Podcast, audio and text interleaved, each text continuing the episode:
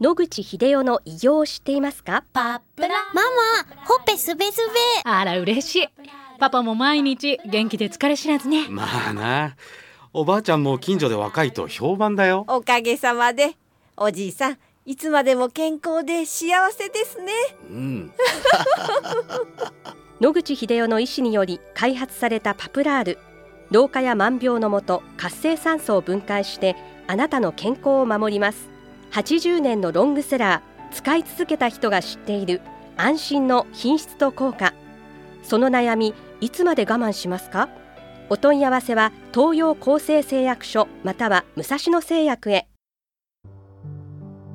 白川先生おはようございます。おはようございます。今週もお話をどうぞよろしくお願いいたします、えー今週はですね、はい。先生新名ルームということについて、えーお話を伺いたいと思うんですが、先生は国際調圧学会の理事をされているということなんですけど、調圧学会ってまず教えていただきたいんですが、はい、新名ルームっていうのがですね、先ほど言いました超圧と言いますけど、要するに中の圧を変えるってことですね。川上新明さんという方が、いろんなことからですね、鳥はどうして空をあんだけ高いところ、低いところ、行ったり来たりするのに大丈夫なのかと。例えば、富士山の上3000メーター超えますと、まあご存知のように皆さん酸素もないし、それから気圧も低くなって、飛行機乗った時耳がキーンとするとかいろんな状態が起こるのに、鳥は全然何ともないというのが不思議だなということからスタートしていろいろ試行錯誤した結果、新名ルームと今呼んでいる機械をお作りになったと。これは、まあドラム缶みたいなでかい金属の箱の中に人間が入るわけです。それで、山に、例えば1000メーターの山に登った時に圧が低くなる。それでしばらくすると圧をまた元へ戻す。これを繰り返していくという装置なんですね。ただそれだけなんです。ところが、この新名ルームに入って圧を上げたり下げたりするわけですね。そうすると、あのー熱くなってくるんです。体がですね。1度ぐらい温度が上がります。ところがですね、不思議なことに心拍数が全然変わらないんです。えーと、心臓の脈拍数が変わらないと。普通、体温が上がってくると、心臓がバカバカバカバカやってですね、心拍数が上がってくるのに、体温が上がってるけれどもですね、心拍数が上がらないということに気がついたわけです。それでこれはどうしてかっていうことで研究を始めると同時にですね、この機械が何か健康に役に立つのではないかということで、えまあ、苦労を重ねた結果、いろんな病気を予防するのにどうやらいいらしいということで、10年ほど前にですね、福島でこの機械をお作りになって、いろんな人を呼んで、病気の人も含めて、えー、新名ルームというものに入っていただくという、そういうのを始めたようです。そうしますと、ほとんどの病気がですね、あの、数ヶ月すると治ってくるということが分かってくるようになりまして、患者がどんどん増えてきたんです。ところが、3.11の地震があってですね、福島のいわきですので、もう地震のど真ん中っていう感じで、患者さんの数がガタンと減ってしまいまして、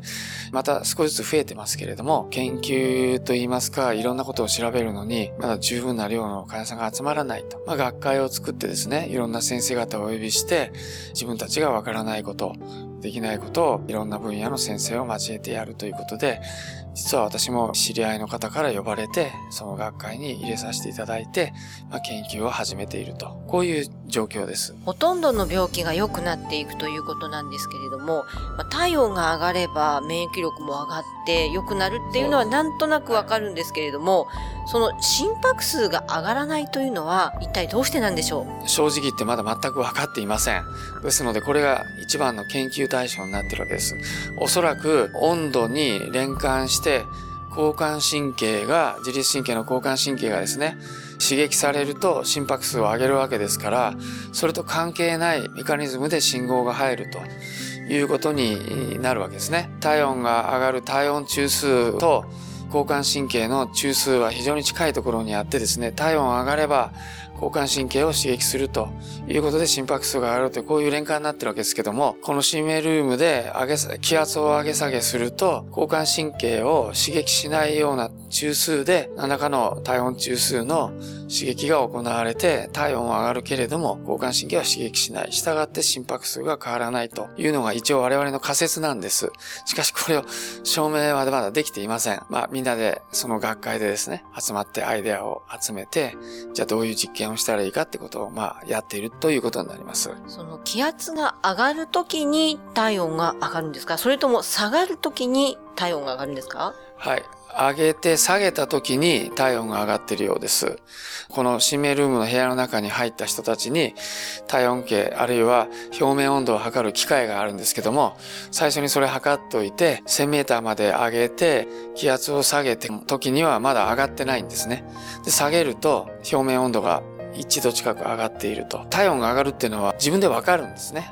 そういう感じなので自覚もできます。だから非常に鋭敏によくわかるので、上がった時ではなく下がった後、熱が上がってくるんだということは皆さんがおっしゃっています。はい。あの、気圧が下がる。高い山に登って気圧が下がると、えー、血管が広がりますよね。で、また下がっって地面の方に下に下がってくると血管は締まる。血管が締まってくると体温が上がると。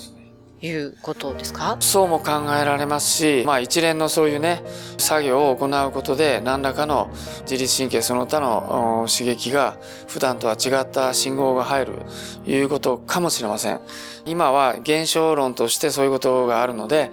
いくつかの仮説を立てまして、飯島さんがおっしゃったのも一つの仮説になりますので、テストしてるという段階で、あの、この新名ルームで気圧を上げた時だけ変わらないと。いうのは、おそらく圧を上げたり下げたりするときに心拍数が変わると、まあ例えば鳥の場合も心拍数がガッチャンガッチャン上がってしまいますから、長距離飛べないという不利なことになりますので、それを保つために、まあ気圧を調整するのと、自律神経の、そう、まあ、り離す何らかのスイッチがあるんだと思いますけどね。それはまだわかりません。ありがとうございます。このお話の続きはまた来週お願いいたします。お話の相手は FM 西東京の飯島千尋でした。